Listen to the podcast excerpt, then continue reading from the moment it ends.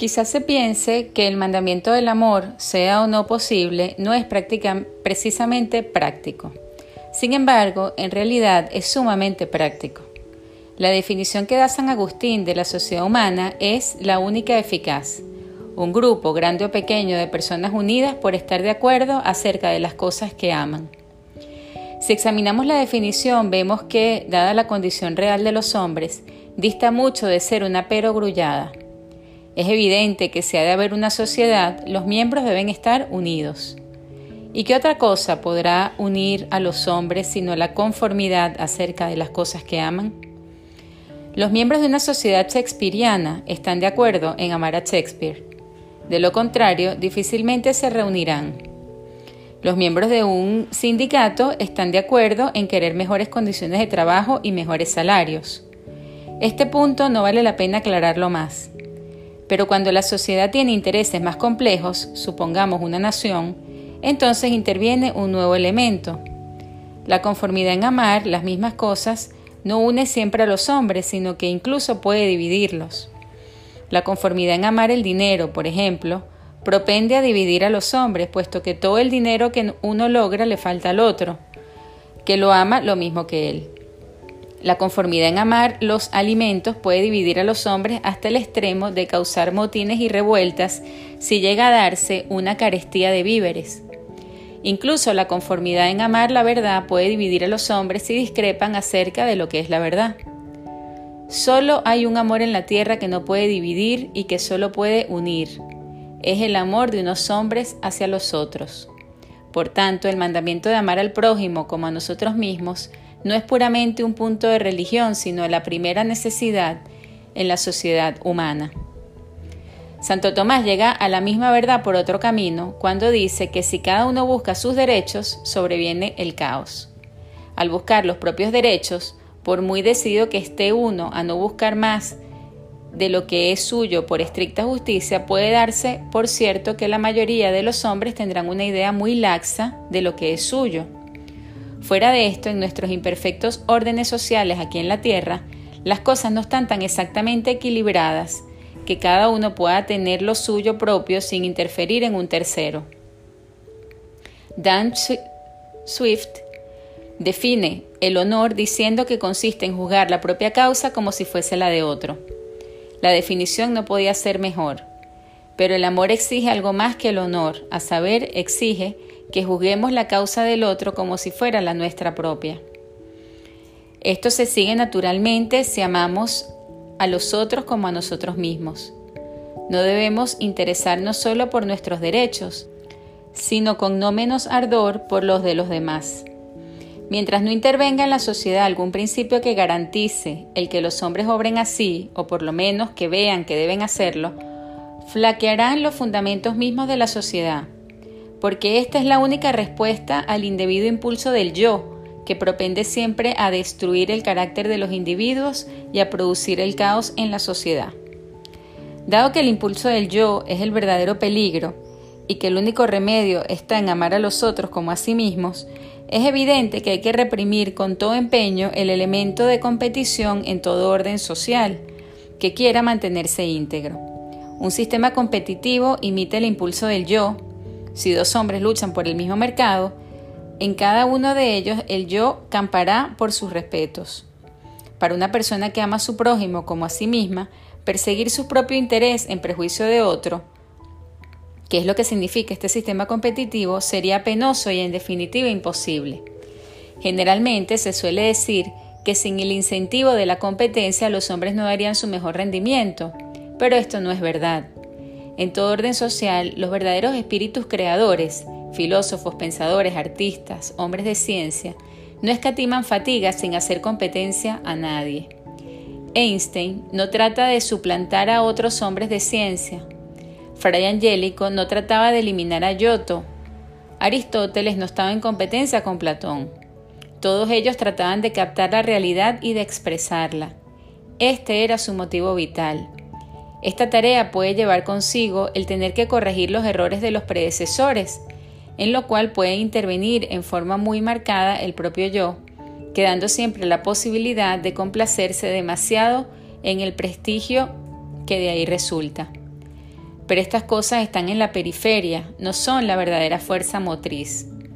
Y esta ausencia de competición como primer motivo no se limita solo a los grandes genios. La mayoría de los hombres hacen su quehacer sin el estímulo de la competencia. Los maestros, por ejemplo, o los labradores, marinos, policías, médicos, jueces, para no citar más que a unos pocos entre los innumerables que son. No digo que la competencia se deba excluir completamente de la vida o que no haya campos en los que pueda ser beneficiosa. Únicamente digo que se la debe vigilar cuidadosamente. Puede estimular, pero por lo regular estimula a los que no tienen fe en el valor de las cosas que hacen o producen. La contienda les apasiona, mientras que a otros les apasiona el ejercicio de sus mejores facultades para hacer bien sus quehaceres. Lo que infatigablemente logra la competencia es estimular el elemento destructivo en el hombre, el impulso indebido del yo.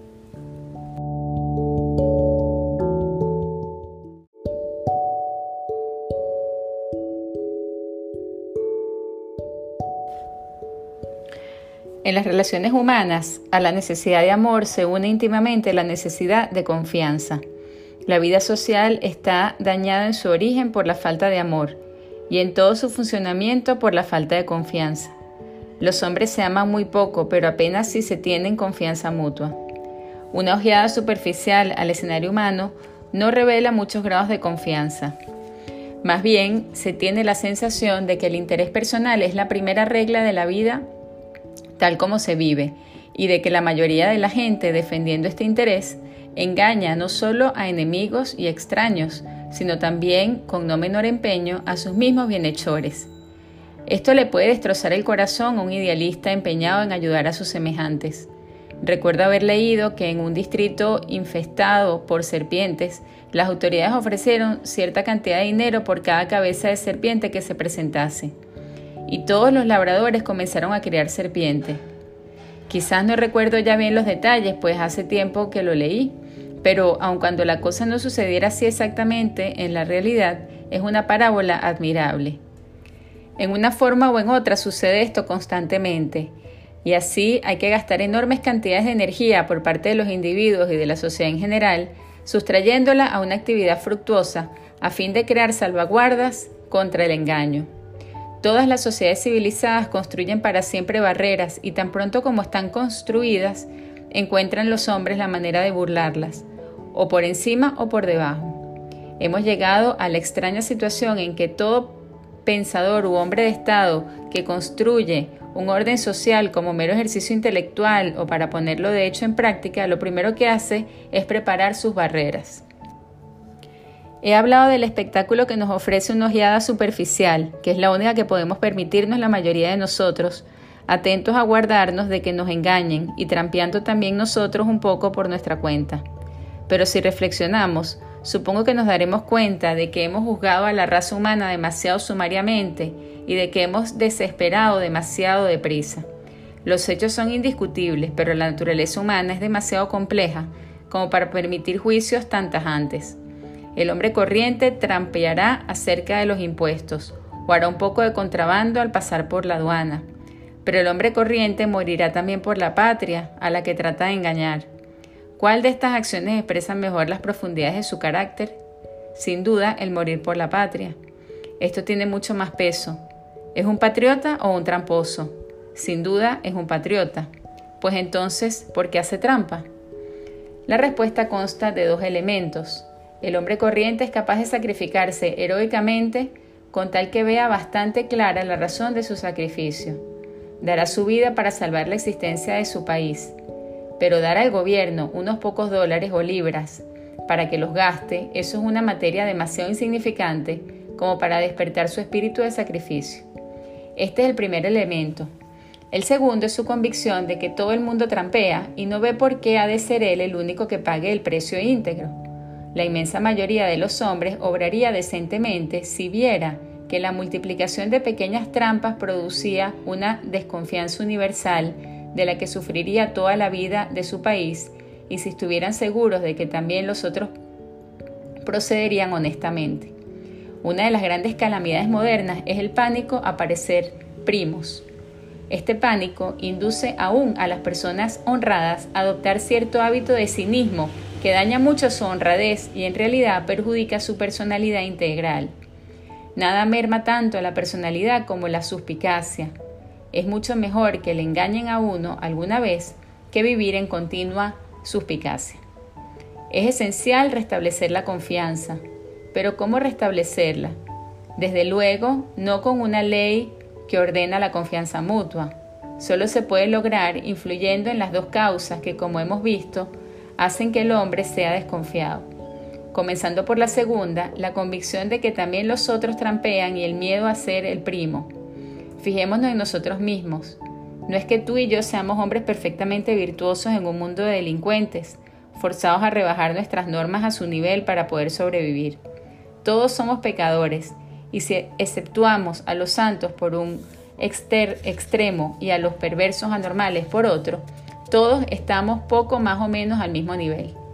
Yo tengo mis faltas y tú tienes las tuyas, pero mis faltas no son menores por ser mías, ni las tuyas son peores ni mejores que las mías porque tú caigas en ellas y yo no.